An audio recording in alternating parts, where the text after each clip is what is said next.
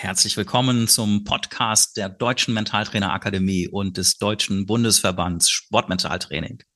Hier bekommst du regelmäßig praktische Infos, Methoden, Tipps und Tricks rund um das Sportmentaltraining, was du natürlich im Sport einsetzen kannst, aber auch übertragen kannst in deinen Alltag.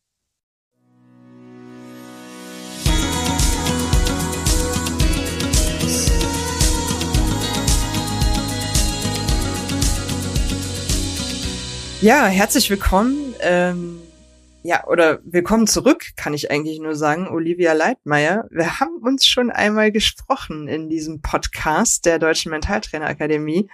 Und ich freue mich, dass du heute ähm, ja wieder bei uns zu Gast bist. Und ähm, das Thema ist auch ein, ein ganz besonderes. Ähm, wir sprechen heute über den Umgang mit Niederlagen. Und ähm, ja, warum bist du dazu zu Gast? Du bist Mentaltrainerin im Leistungssport. Ähm, du hast eine C&B-Lizenz und du bist auch Sportlerin. Und zwar bist du im OCR beziehungsweise im Extremhindernislaufen unterwegs. Ähm, herzlich willkommen, Olivia. Schön, dass du da bist. Ich freue mich. Danke für die Einladung. Ich freue mich auch, wieder hier zu sein. Das ist sehr gut. Das ist schon mal eine gute Voraussetzung. Ähm, ich weiß noch, das letzte Gespräch hat mir auch sehr viel Spaß gemacht. Das ist auch ähm, ja wirklich gut angekommen. Viele Menschen haben es gehört. Und wir haben uns überlegt, also vielleicht zum Hintergrund, ähm, wenn wir sagen, okay, wir sprechen heute über den Umgang mit Niederlagen, ähm, wir haben natürlich auch ein bisschen deinen Weg verfolgt und ähm, ja, wir wissen auch und wir haben im letzten Podcast darüber gesprochen, dass du echt einiges machst und ich habe auch ähm, in der letzten Aufnahme ähm, ja meine Gefühle dazu geteilt und habe gesagt, wow, großer Respekt für ähm, für diese Challenges, die du da machst. Ähm, und da können natürlich auch Dinge passieren. Und dann haben wir mitbekommen, auch bei dir, dass da ähm, ja ein Plan nicht aufgegangen ist und ich erinnere mich auch noch aus unserem letzten Interview, dass du dich da auch wirklich sehr fokussiert darauf vorbereitet hast. Und uns ist wichtig auch zu teilen, ähm, dass auch das einfach dazugehört. Also dass Niederlagen eben auch einfach dazugehören. Und ähm, dann aber wirklich auch ähm, jetzt mal den Fokus darauf zu richten, was tut man denn dann? Also wie kann ich denn damit einen guten Umgang finden? Und da dachten wir, wer, wenn nicht du? Also da können wir auf jeden Fall mit dir drüber sprechen. Und ähm, ja, deshalb bist du heute nochmal mein Gast. Und vielleicht kannst du für die Menschen, die, was ich, ich kann mir kaum vorstellen, dass die Folge niemand ähm, hier gehört hat, aber vielleicht sind ein paar Menschen dabei, die gerade ganz neu zugeschaltet haben. Wer bist du? Was machst du? In welchem Sport bist du unterwegs? Ja, ich bin Olivia Leitmeier, bin 29 Jahre alt und bin im, wie du schon gesagt hast, OCR oder auch Obstacle Course Racing, auf Deutsch gesagt Extremhindernislauf unterwegs. Und vorbereitet habe ich mich auf die Europameisterschaft, die im Juni in Tata, das ist ein kleiner Ort in Ungarn, stattfand. Und da haben mich eben drei also ein Rennen mit drei Kilometer, ein Rennen mit ähm, zwölf Kilometern erwartet und jeweils sind auf diesem Laufkurs Hindernisse aufgebaut. Die Hindernisse sind in Form von Tragesachen, dass ich irgendwas tragen muss, ähm, also Sandsäcke, ähm, dann Kletterhindernisse, wo ganz viel Griffkraft gefordert wird und ja, Kriechhindernisse, wo man vielleicht mal unterm Stacheldraht durchkriechen muss, was jetzt technisch nicht so anspruchsvoll ist. Ähm, mhm. Genau, das ist so meine Sportart und das war das, was mich in Ungarn erwartet hat. Mhm, okay, also Europameisterschaft klingt auf jeden Fall jetzt in meinen Ohren schon ziemlich groß oder also beziehungsweise nach einer, hm, ich sag mal, nicht ganz so einfachen Geschichte. Da muss man schon einiges vorher geleistet haben und ähm, in dem Sport wahrscheinlich auch schon recht erfolgreich sein, oder? Ja, es gibt Qualifikationsrichtlinien, es gibt Wettkämpfe, die gelistet werden dann auf der offiziellen ähm, Seite und ähm, da kann man sich dann für die Qualifikationswettkämpfe anmelden, zum Rennen starten und je nachdem, welche Platzierung du dann gemacht hast, bist du dabei oder nicht. Das war noch Stand bei der EM. Jetzt, wenn wir zur Weltmeisterschaft schauen, im September entscheidet es unter anderem die Qualifikationsrennen und zum, mhm. unter einem Qualifikationsrennen zum anderen der deutsche Verband, der dich dann mhm. aufstellt. Okay. Oder nicht. Also, Ähm, genau, was ich damit sagen will oder was du damit sagst, ist im Prinzip, du bist kein unbeschriebenes Blatt, du bist äh, gut in dem, was du da tust. Ja. Und ähm, ich erinnere mich jetzt aus der letzten Folge auch ähm, mit dir ähm, daran, dass wir relativ im Abschluss nochmal darüber gesprochen haben, was sind deine nächsten Steps, was ist dein nächstes Ziel. Und da hast du sowas gesagt wie, ähm, dass du dich mit deinem Trainer wirklich gerade auch voll und ganz auf diese EM äh, vorbereitest und fokussierst. Ähm, wie kann ich mir die letzte Zeit vor der EM vorstellen? Wie ist, wie hat dein sportliches Leben da so ausgesehen für die Vorbereitung? Ja, genau. Also ganz spezifisch habe ich mich da ein Jahr drauf vorbereitet, wobei ich nicht in dem letzten Jahr jetzt aus dem Nichts gekommen bin. Ich habe auch vorher mhm. schon die Hindernisläufe gemacht, aber diese technisch anspruchsvollen und dann auch auf einer Ebene wie die Europameisterschaft habe ich mich ganz spezifisch das ganze letzte Jahr darauf vorbereitet, was dann mhm. ganz viel ähm, Laufen beinhaltet, alles an Griffkraft, also Boulder, ähm, Trainingseinheiten gehören dazu, an der Klimmzugstange was machen. Dann haben wir hier in Augsburg auch einen spezifischen Verein, der wirklich nur die Hindernisse trainiert mit Laufen, weil alleine nur das Laufen oder nur die Hindernisse separat zu nehmen funktioniert, packt das beides zusammen und das wird schon mal eine andere Hausnummer dann, das beides ja. wirklich zu trainieren, nach dem Hindernis wieder ins Laufen zu kommen, nach mhm. dem Laufen keine Pause zu machen, sondern direkt ins Hindernis reinzustarten. Das alles haben wir ganz spezifisch dann in dem letzten Jahr trainiert. Mhm. Okay, also ein Jahr Vorbereitung, wirklich sehr intensiv mit ähm, besonderen Einheiten dazu. Ähm, was genau ist bei der EM nun passiert? Also ähm, mhm. wie hat dein Rennen ausgesehen? Nimm uns mal mit, ähm, vielleicht wirklich ganz frei aus deiner Perspektive. Wie ist es gestartet und ähm, wie war der Verlauf deines Rennens? Ja, ähm, die Tage davor, muss ich ganz ehrlich sagen, man hat ja immer so als Sportler hat man ein Gefühl dafür, ob das ganz gut wird oder ob man unnormal nervös ist. So nenne ich es mal, weil nervös ist jeder Sportler vor dem Wettkampf. Mhm. Ähm, und es hat sich eigentlich alles ganz gut angefühlt und ich war super, super fokussiert, nur darauf. Also eigentlich hat sich die Wochen davor, hat sich schon alles darauf konzentriert, alles nur auf diesen Wettkampf. Und an dem ersten Tag ging es auf die drei Kilometer. Am Tag davor bin ich nochmal den ganzen Kurs abgelaufen. Drei Kilometer kann man ja ganz gut noch abgehen und habe mir die Hindernisse schon mal angesehen, ausprobieren darf, dürfen wir es nicht. Ähm, mhm. Aber man kann da, hat kriegt dann ja schon mal ein Gespür dafür, wie man das vielleicht angeht, äh, wo man welchen Griff hinsetzt. Das habe ich dann ganz intensiv gemacht und meine Startzeit war relativ spät am Tag selber. Ich glaube um 12 Uhr ungefähr, mhm. was ich nicht so zu 100 Prozent bevorzuge. Ich trainiere es schon, also ich trainiere schon auch zu unterschiedlichen Zeiten, einfach damit der Körper sich daran gewöhnt und sich nicht irgendwie nur auf eine bestimmte Zeit fokussiert, aber mit der Ernährung zusammen, ne, mit wann setzt du dann das Frühstück an, würde mir tatsächlich ein Wettkampf ganz in der Früh besser passen. Dann mhm. ging es ähm, um 11.30 Uhr, glaube ich, ähm, auf den Kurs. Das waren drei Kilometer mit 20 Hindernissen und du bekommst vorab drei Bänder um dein Handgelenk und mhm. ein Band davon musst du ins Ziel bringen, ansonsten bist du raus. Mhm. Und relativ zu Anfang ist mir ein sehr, sehr blöder Fehler passiert ähm, der aufgrund dessen passiert ist, weil ich nicht genau hingesehen habe. Also ich habe mich auf vorne fokussiert und habe die hintere Hand gar nicht mehr beachtet und bin dann hinten abgerutscht und konnte mich dann blöderweise nicht mehr halten. Mhm. Somit habe ich ein Band verloren. Und das, was ab dem Moment total schief gelaufen ist, dass ich mich da super drauf, super hineingesteigert habe. Dieser Fehler mhm. hat mich nicht mehr in Ruhe gelassen. Und ich weiß, mein Mann ist mitgelaufen und dem habe ich dann nur erzählt, wie konnte das passieren? Das war jetzt einfach unnötig. Und das ähm, muss ich jetzt reflektiert im Nachgang sagen. Ich hatte keinen Plan dafür, was mache ich, wenn ich ein Hindernis nicht schaffe. Wie gehe ich damit um? Was führe ich für einen Gedanken?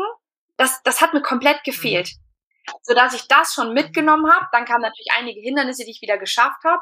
Und dann kam eins, was ich wieder, naja, da muss ich schon sagen, es hatte ein bisschen was mit meinem Können in dem Moment wirklich zu tun. Aber ich habe trotzdem wieder blöd gegriffen, habe es nicht geschafft und ab dem Moment war ich emotional total aufgelöst. Also ab dem Moment fing das erste mhm. Mal an, dass ich eigentlich angefangen habe, emotional zu werden, zu weinen obwohl das Rennen mhm. noch nicht vorbei war. Also wir sprechen hier, das war vielleicht Minute 17. Es war noch okay. so, es war ja noch im Rennen, ich hatte noch ein Band, aber irgendwie wusste ich in dem Moment, das schaffst du hier heute nicht. Und ich liebe diesen Spruch, you can or you cannot, you are right. Und das stimmt. Wenn ich nicht zu 100 Prozent überzeugt davon bin, dass ich das schaffe, dann passieren mir solche Fehler. Und irgendwie hatte ich im mhm. Gefühl, mhm. das wird hier heute nicht mehr, das wird einfach nichts mehr. Und dann bin ich zum letzten, vorletzten Hindernis gekommen, bin dann schon reingeklettert ins Hindernis, obwohl noch jemand drin war. Hinten war noch jemand drin, im Hindernis gehangen. Und ich bin schon reingeklettert. Und dieser jemand, der da hing, kam nicht mehr weiter. Und das war total dämlich von mir. Auch hier habe ich wieder einen blöden Fehler gemacht, dass ich einfach schon reingeklettert bin, obwohl ich hätte unten mhm. warten können. Du hast da genug Zeit. Ich kletter rein, der bleibt selber hängen und ich hänge dann da unnötigerweise, wo die Unterarme natürlich einfach ähm, zugehen. Krass. Ja. Und dann war es eigentlich schon um mich geschehen. Also dann, dann war es ganz vorbei und äh, dann hatte ich noch ein Hindernis vor mir, was ich auch irgendwie mit Ach und Krach geschafft habe, wobei ich hätte dann auch aufhören können, rein theoretisch, aber das Mhm. Mein Gott, das ist, ne, wann hast du schon mal die Möglichkeit, solche Hindernisse auszuprobieren? Deswegen habe ich zu Ende gezogen, super emotional aufgelöst und dieses Gefühl hatte ich noch nie in meinem Leben. Ich wusste gar, ich kann mhm. das auch ganz schwer nur in Worte fassen. Ich wusste nicht mehr, wie es jetzt weitergeht. Ich habe in meinem Kopf, habe ich immer nur bis zu dem Wettkampf gedacht und in dem Moment war alles vorbei und ich identifiziere mich als Sportlerin und das wurde mir genommen. Wobei das völliger Quatsch ist, weil nur weil ich das jetzt nicht geschafft habe, hat man mir ja nicht meine, meine, mein, mein Sportlerleben genommen, aber so hat es sich angefühlt in dem Moment. Mhm. Ja, das ganz kurz wow. zusammengefasst. Ja, okay, ähm, aber ich glaube, du hast es schon sehr, sehr gut, ähm, ja, sehr gut beschrieben. Ich kann, ich kann das sehr gut nachempfinden, was du gerade erzählst. Also ich kann dir da sehr gut emotional folgen. Mhm. Ähm, und ähm, dass es auch ein unheimlich starkes Gefühl ist in dem Moment und vor allen Dingen, wenn man dann noch das letzte Hindernis mitnimmt, obwohl man weiß, okay, das ähm, ja, das ja. war es einfach auch. Ähm, und das ist natürlich auch eine ganz bunte Gefühlswelt wahrscheinlich, die die sich dann bereit macht. Ähm, was hast du danach direkt gemacht? Ähm, ja, also muss, mein Mann war ja dabei die ganze Mannschaft war dabei, also die ganze deutsche Mannschaft war natürlich da, aber jeder war auf dem Kurs irgendwie verteilt. Deswegen hatte ich direkt danach wirklich nur meinen Mann da, der null Zugang zu mir gefunden hat. Also das war für mich, ich hätte auch ganz alleine in dem Moment sein können. Ich brauchte auch niemanden, der mich tröstet, weil es hätte mich keiner trösten können in dem Moment. Ich weiß, dass wir kurz auf der Wiese saßen, also direkt hinter der Ziellinie. Die, die es nicht mhm. geschafft haben, mussten sowieso eine andere Lane nehmen, eine andere Line, um, um ins Ziel zu kommen. Also sowieso Wall of ähm, Shame, so nenne ich sie mal. Ähm, mhm. Und auch das Siegerbild ist dann dementsprechend sehr verheult bei mir.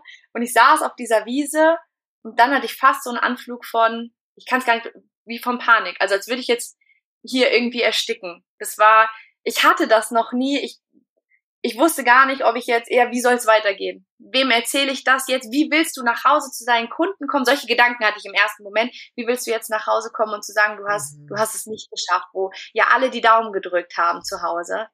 Mhm. Ähm, also ganz, ganz schlimme Minuten, muss ich sagen, aber da hätte mir auch keiner einfach helfen können. Ich mhm. glaube, es war auch so überrollend in dem Moment, weil ich es noch nie gefühlt habe vorher. Also ich hatte, mhm. muss man sagen, Gott sei Dank, ich führe ein sehr schönes Leben. Ich hatte auch noch nie so einen großen Verlust oder so. Deswegen vielleicht auch. Und deswegen hat es mich vielleicht auch in dem Moment so getroffen, weil ich dieses Gefühl kannte ich einfach nicht. Ja. ja. Das war unmittelbar danach. Mhm, okay super interessant, weil du hast schon so ein paar Stichworte gebracht, dieses, ähm, also ich sag mal so, diese Scham auch nach außen wieder zu gehen und zu sagen, so, da bin ich, ähm, ich habe euch allen ein Jahr lang erzählt, ich mach das und dann komme ich zurück und habe es nicht geschafft. Ähm, wobei wir ja kognitiv alle, und das ist einfach äh, der Lauf der Dinge, äh, wissen, dass nicht immer alles funktioniert. Also ähm, ich vergleiche es mal ganz gern, wenn man zum Beispiel Fußballspielerin ist ähm, dann geht man ja auch nicht auf den Platz und gewinnt jedes Spiel. Das geht ja gar nicht. Also es muss ja immer in der Regel jemanden geben, der gewinnt und verliert. Das ist einfach part of the game. Bei den Individualsportarten verhält es sich ähm, dann am Ende ja auch nicht anders, so dass Dinge einfach auch nicht funktionieren können. Ähm, aber es ist ähm, interessant mental, was das mit uns macht und wie wir uns sehen in dem Moment. Also wer bin ich, wenn ich dann zurückkomme? Ja ähm, in, in den Augen deiner Kunden. Was haben denn deine Kunden gesagt? Mm, so ein bisschen belächeln gesagt, okay, Gott sei Dank, du bist auch nur ein Mensch. Mhm. Auch weil ich natürlich gesagt habe, dass die, dass das sehr hart war. Und die äußern das ähnlich wie du. Die haben ja schon Respekt davor, dass ich überhaupt hingefahren bin. Klar. Und dass ich was wage und mich das getraut habe. Also da war nie, ja. natürlich niemand hat gesagt, oh Gott, äh, ja, blöd, äh, kann's auch nix, natürlich nicht. Und trotzdem hätte ja. ich gerne was anderes erzählt und hab, glaube ich, im ersten Moment gedacht, ich bin nur Vorbild, wenn ich es schaffe und das ist völliger Quatsch. Vielleicht sogar mhm. ganz im Gegenteil. Vielleicht bin ich auch einfach Vorbild, wenn ich es nicht schaffe. Mhm. Habe ich jetzt so ja. nach, ja. Interessanter Gedanke und super wichtiges Feedback, ne? Also das, ähm, das, man sagt immer so scherzhaft, das macht dich so menschlich. also mhm. dass, dass auch du scheiterst und dass es auch, ähm, kannst du dir vorstellen, dass es auch eine Erfahrung ist, die dir hilft in der Arbeit mit ähm, anderen Menschen? Dass du jetzt ja. vielleicht mal auch in dieses Gefühl reingegangen bist, also reingehen durftest? Ja, absolut. Absolut. Und vor allem, was ich mir im Endeffekt vorwerfe, und so gehe ich mit meinen Kunden auch nicht um, ähm, dieses It's part of the game und das ist es einfach. Und ich bin nicht mhm. mit dieser Einstellung da reingegangen. Ich hatte, mhm. Ich halte es, es gibt die Menschen, die sagen, ich habe nur Plan A, Plan A muss funktionieren. Im Sport halte ich das für sehr naiv, so zu denken. Ja.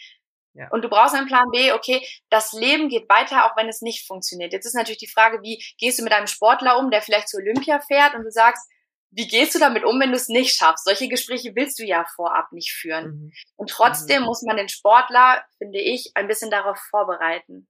Oder zumindest mhm. so weit stärken, dass er nicht daran kaputt geht. Mhm.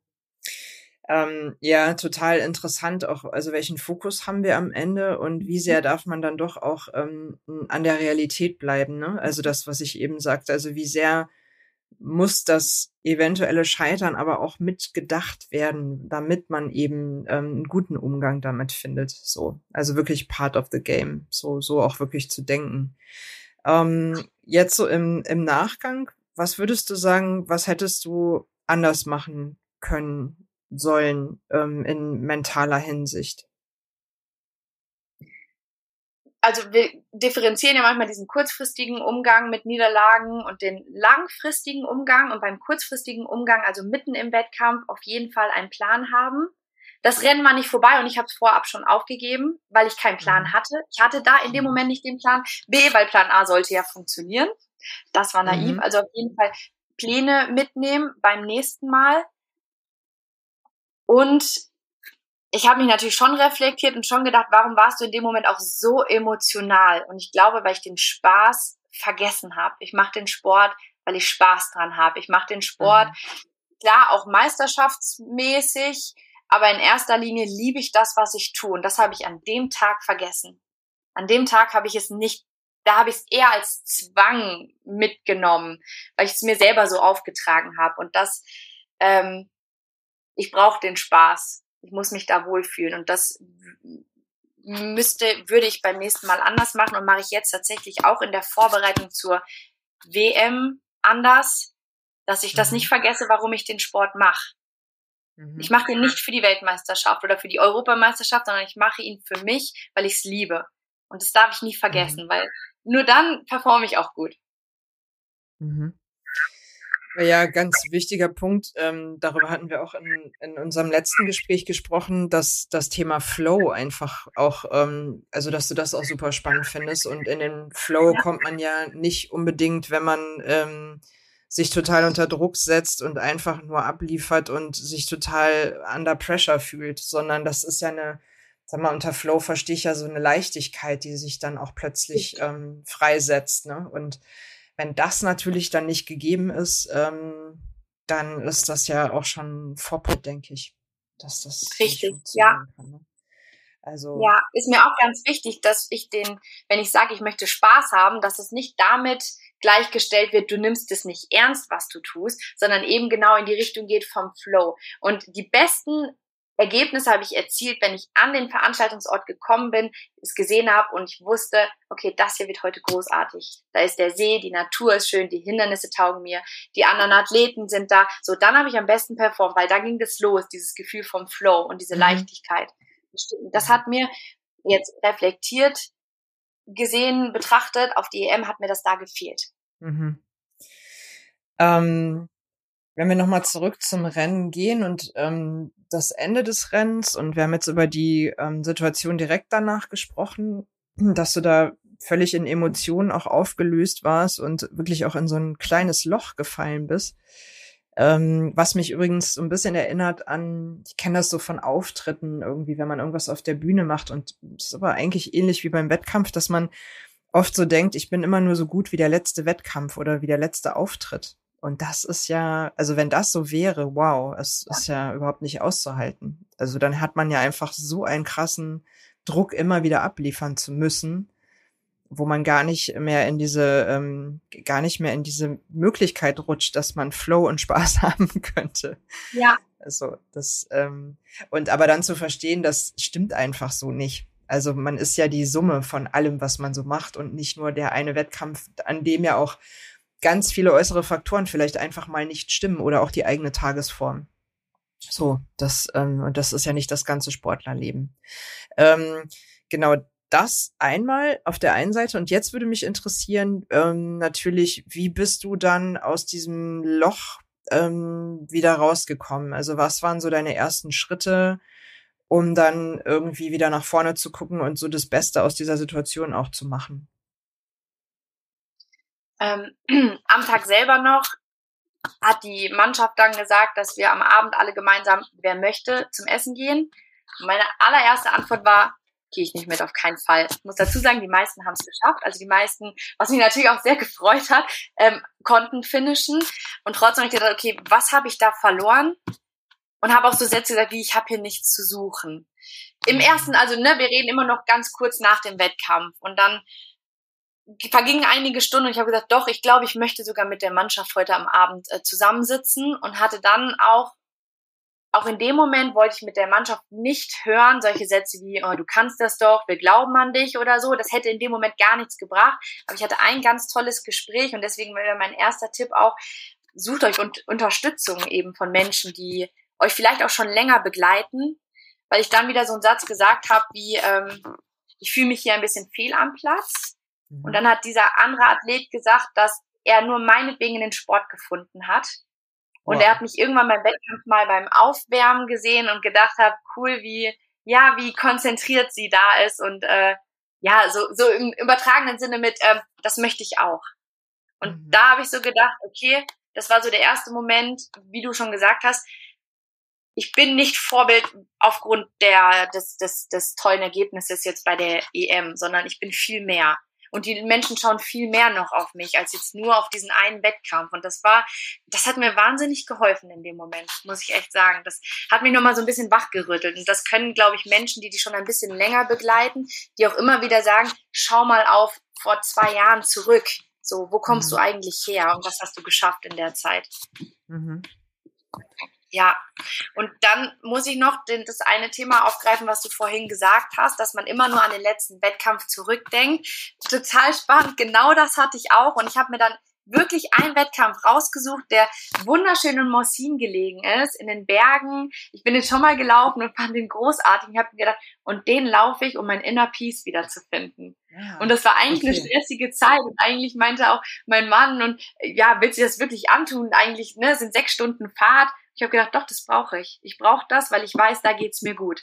Und damit, mhm. das hat auch funktioniert. Es ging mir einfach richtig gut. Ach, Wahnsinn. Ah, das ist, äh, glaube ich, auch ein richtig guter Hack, den man auch an die ZuhörerInnen ja. äh, rausgeben kann. Ähm, also sich so einen Reset-Schalter zu suchen. Also zu gucken, wo ja. ist denn mein Happy Place oder so, oder mein Happy Movement, was auch immer. Also wo ich einfach weiß, da kann ich mir äh, ohne in die Gefahr zu kommen, dass es schief läuft, einfach nochmal die Good Vibes abholen. So, das ähm, ja finde ich sehr gesund und ähm, ja klingt ja dann auch sehr erfolgreich. so. Ja, ja, richtig hat gut, gut. funktioniert. Ja. Ähm, was hat sich für dich im Nachhinein verändert nach diesem ersten so richtigen ähm, K.O., sag ich mal, was du vorher noch nicht so in der Form erlebt hast. Gibt es irgendwie was, was du jetzt anders machst, also entweder in deiner Arbeit oder in deinem Sport?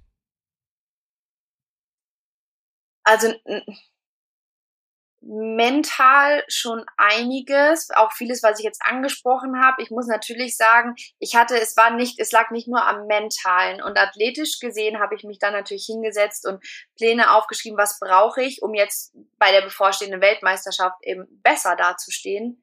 Mhm. Und ähm, habe mir dafür jetzt auf jeden Fall Pläne gemacht, athletisch gesehen, wie ich da jetzt mehr trainiere, spezifischer trainiere, weil mhm. für mich auch ein ganz, ganz wichtiges Thema war, dieses intuitiv handeln, intuitiv sein in deinem Sport, intuitiv den Sport ausüben können. Das hat mir auf diesem großen Wettkampf auch ein bisschen gefehlt, weil diese Hindernisse, wie schon angesprochen, die gibt es so, es gibt keinen Ort, wo man sagt, fahr da hin und dann hast du alle Hindernisse, die du halt brauchst. Du weißt es einfach nicht, wie die zusammengesetzt sind, äh, wie technisch anspruchsvoll die sind. Und umso größer und breiter du dich da aufstellst, umso mehr Erfahrung bringst du schon alleine mit in den Wettkampf. Mhm. Und dann habe ich mir ganz groß auf den Zettel geschrieben, wenn ich das jetzt so weiter verfolge, dann sei auch mutig an dem Tag. Sei mutig und hab weiter Spaß, mach dich nicht klein. Mhm. So, das ist ganz wie und natürlich die Handlungspläne, die ich jetzt ähm, aufgegriffen habe, die ich auf jeden Fall auch nicht nur meinen Sport dann immer mitgebe, sondern auch selber so umsetzen muss. Ja. Und der, das sagen die Golfer auch immer, dass das Spiel ist erst vorbei, wenn das 18. Loch, also der Ball dann im Loch ist. So, dann ist es vorbei. Und das habe ich nicht auch nicht berücksichtigt. Also es ist erst vorbei, wenn ich über der Ziellinie bin. Ja, super spannend. Ähm, also zum einen Handlungspläne, ähm, das äh, weiß ich auch aus eigener Erfahrung, ist ein unheimlich starkes Tool, auch in der Arbeit mit AthletInnen, so dass ähm, das ist äh, und selbst in ähm, in anderen Lebenslagen können die hilfreich sein, also weil es einfach total gesund ist, weil man mit einem ganz anderen Selbstbewusstsein reingeht. Ähm, also schön, dass du die dann jetzt auch für dich anwendest. Ja. ähm, aber wie es halt oft so ist, ne, dass ähm, man macht für die Menschen, mit denen man arbeitet, die man halt weiterbringen möchte, macht man ganz viel und ähm, selber hat man natürlich auch viel Wissen, aber wendet es dann vielleicht nicht so in der Struktur an immer. Das natürlich macht nochmal einen Unterschied.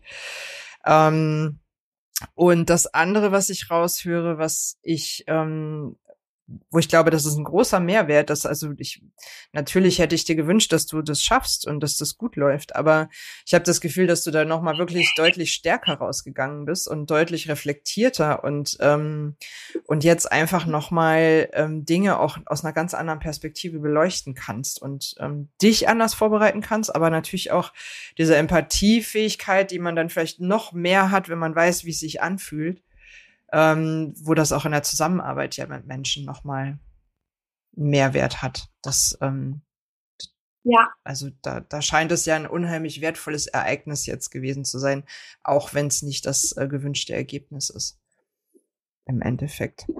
Absolut, ja. Und was es mir auch nochmal verdeutlicht hat, wie wenig das Umfeld diese mentale Komponente berücksichtigt, wie wenig Menschen tatsächlich nachfragen, wie geht es dir damit jetzt eigentlich? Wie bereitest du dich jetzt eigentlich auf deine nächsten Wettkämpfe vor? Spielt jetzt sowas wie Nervosität oder äh, Niederlage, also Angst vor Niederlagen, spielt das jetzt irgendeine Rolle? das wirst du so gut wie gar nicht gefragt von dem Umfeld. Also es kommt immer, okay, wir machen jetzt das, damit die Griffkraft noch besser wird und wir machen jetzt, aber das war es vielleicht gar nicht oder das ist es nicht nur. Mhm sondern ähm, diese Faktoren spielen einfach eine Rolle. Und deswegen bin ich total froh und auch das werde ich mir suchen. Nur die Zeit ist jetzt leider zu knapp zwischen EM und WM. Ähm, diese Zusammenarbeit mit einem Mentaltrainer. Weil ein Athletiktrainer oder grundsätzlich Trainer, ich möchte da gar nicht alle bei einem Kamm scheren. Es wird sicher auch die geben, die alles bedienen. Ob das so gut ist, ist eine andere mhm. Sache. Ähm, aber sucht euch Menschen, die genau diese Sachen abfragen. Mhm. Oder wenn das Essen vorm Wettkampf nicht stimmt, weil du so aufgeregt bist, dann performt man nicht. Aber wer fragt denn nach, wie hast denn du gegessen heute? Mhm. So, bist du, bist du bereit für den Wettkampf? War das ausreichend? Wie hast du geschlafen? Mhm. So, und das können eben Mentaltrainer an der Stelle sehr, sehr gut bedienen. Und die reflektieren einen auch nochmal total gut. Ja, ist nochmal ein ganz guter Hinweis, weil nochmal der Fokus wirklich ein anderer ist. Und natürlich muss man auch sagen, das, was du sagst, ähm, alleine jetzt das Mentale reicht nicht aus und alleine die Athletik reicht nicht aus. Es ist am Ende die Kombination. Ähm, also natürlich muss ich auch athletisch äh, gut vorbereitet sein, um so einen Wettkampf überhaupt zu leisten, also leisten zu können, um da stark zu sein. Aber das Mentale ist dann am Ende ja auch ja. das, was wir auch wissen aus dem mentalen Training, ist dann einfach auch entscheidend. Ähm, so und hilft. Und das finde ich jetzt in diesem Gespräch mit dir wirklich gut, weil wir sprechen ja ganz oft ähm, in dem Zusammenhang immer nur über, ähm, wie erreiche ich meine beste Leistung, wie kann ich noch schneller werden, wie kann ich noch fokussierter irgendwelche Dinge umsetzen. Also so ein bisschen höher, schneller, weiter Prinzip. Und ich glaube, ähm, es ist so wichtig, auch das transparent zu machen, dass Dinge einfach auch nicht funktionieren und auch da zu wissen, da hilft auch mentales Training. Ähm, da hilft auch eine gute mentale Vorbereitung. Ähm, du hast es auch in deinem Post bei Instagram ähm, sehr schön zusammengefasst. Ähm, also einmal Scheitern ist ähm, ja kein Tabu, ähm, ja. beziehungsweise ist ein Tabu. Also ist immer so die Frage, wie wird das auch gesellschaftlich ähm, ja aufgenommen und äh, wie spricht man auch darüber? Und ganz oft sieht man immer nur die guten Seiten und das, also immer die Erfolgsgeschichten so und ähm, und dass eben auch Sportler am Ende des Tages ausbrennen können, wenn wenn das nämlich alles immer so ähm, so viel Druck auslöst und das ist ja auch etwas, ähm, was man eben mental gut vorbereiten kann. Also wirklich den Umgang mit Niederlagen, da nicht äh, da auch hinzugucken. Das ist so denke ich mal so die herzliche Einladung an an die Menschen da draußen. Ja. Ja, absolut. Das, ja, also habe ich oft, habe ich jetzt in der Zeit vorher dachte ich, okay, du kannst es auch alles selber mit dir machen. Muss aber sagen, so wertvolle Sachen wie Aufarbeitung der Niederlage machen mit einer zweiten Person einfach ja doppelt so viel Sinn, mhm. weil man reflektiert wird, weil du dem Mentaltrainer auch so wenig schuldig bist. Also dem Athletiktrainer, du willst athletisch performen, weil das ist das, worauf wir hintrainieren. Und beim Mentaltrainer ist es, vielleicht eine stabile emotionale Ebene während des Wettkampfs zu schaffen und hinzubekommen. Mhm.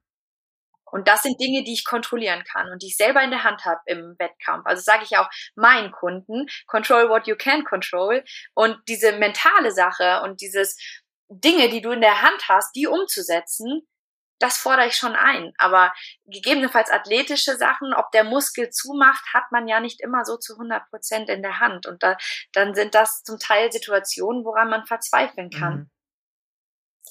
Ja, ähm, absolut. Und ähm, genau, und da einfach von Wettkampf zu Wettkampf sich zu hangeln, was bei dir ja sogar wortwörtlich eventuell zutrifft, dass man sich zwischendurch mal hangelt.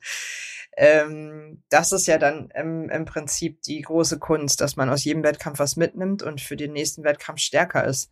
Ähm, das ist ja ein, eine Reise und ein Prozess. Wann steht denn die Weltmeisterschaft an bei dir?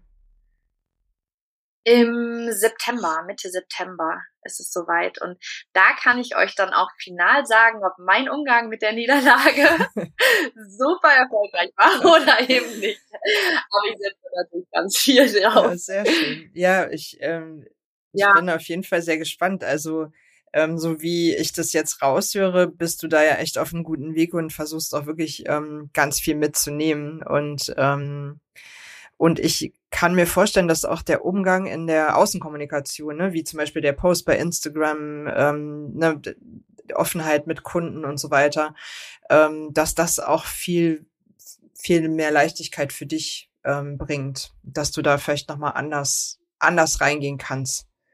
Ähm, mit, mit einem, ich sag ja, mal, angemessenen Druck.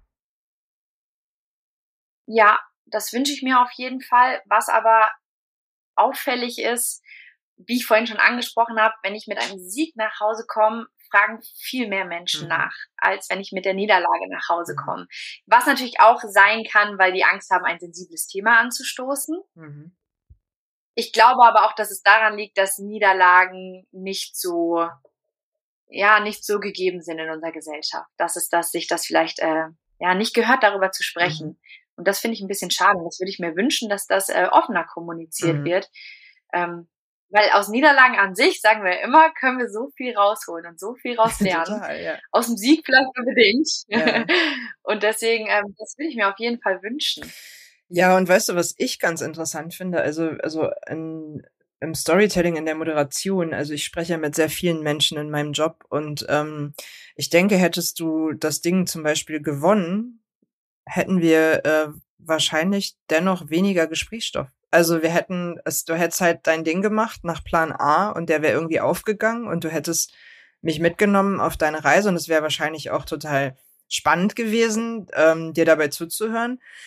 Aber jetzt, wo du ähm, mich mitgenommen hast oder uns mitgenommen hast in diese Stück für Stück Reise durch diese Hindernisse und das, was dann in deinem Kopf los ist und das, was dann emotional passiert und Entscheidungen, die du triffst unterwegs und so weiter, ist nochmal viel differenzierter und viel spannender. Ähm, deswegen ist ähm, also meine herzliche Einladung auch wirklich an der Stelle an die Leute da draußen nachzufragen, wenn jemand irgendwas nicht geschafft hat, weil da sind ja ganz viele kleine Momente drin, wo man sagt, wow, das kenne ich auch. Wow, äh, mir ist auch schon mal ähnliches passiert und da ist mir das so und so ergangen.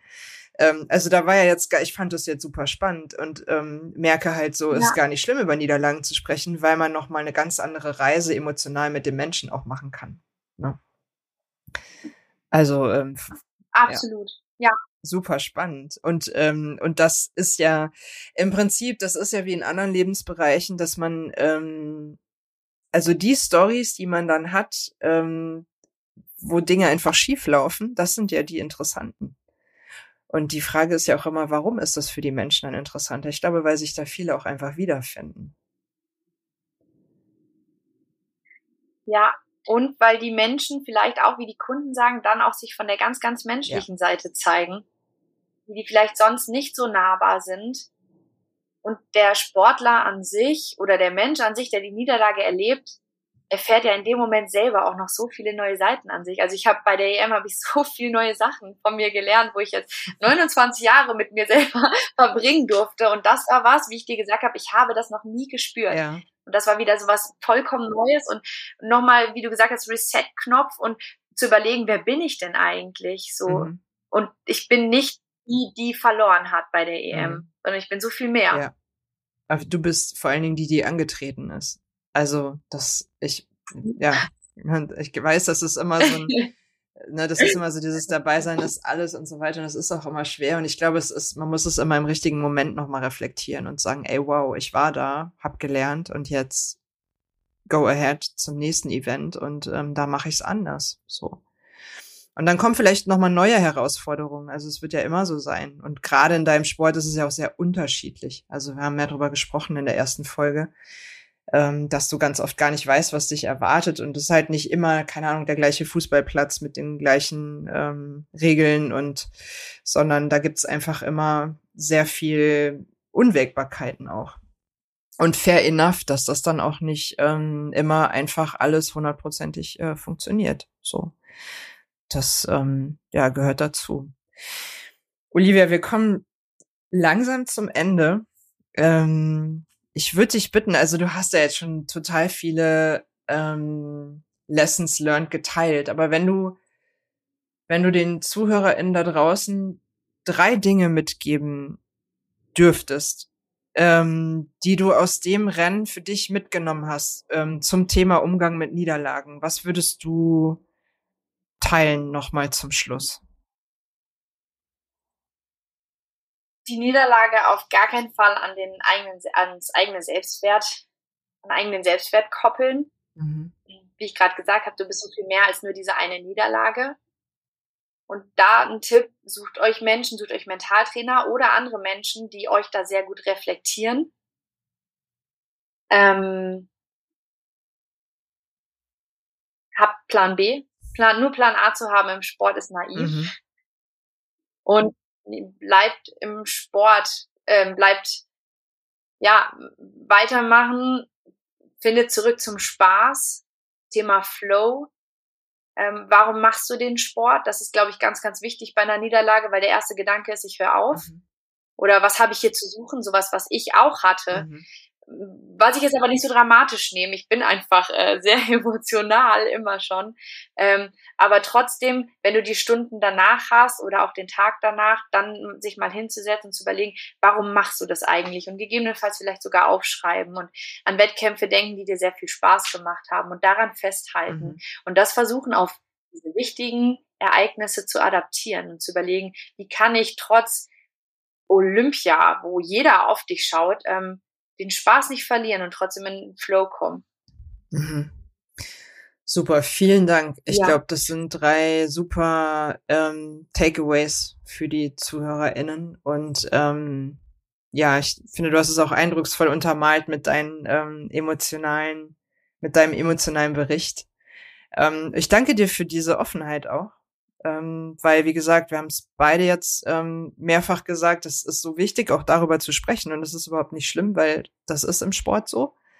Ähm, Sieger und äh, Verlierer gibt's immer und ähm, ja, das, das ist einfach part of the game.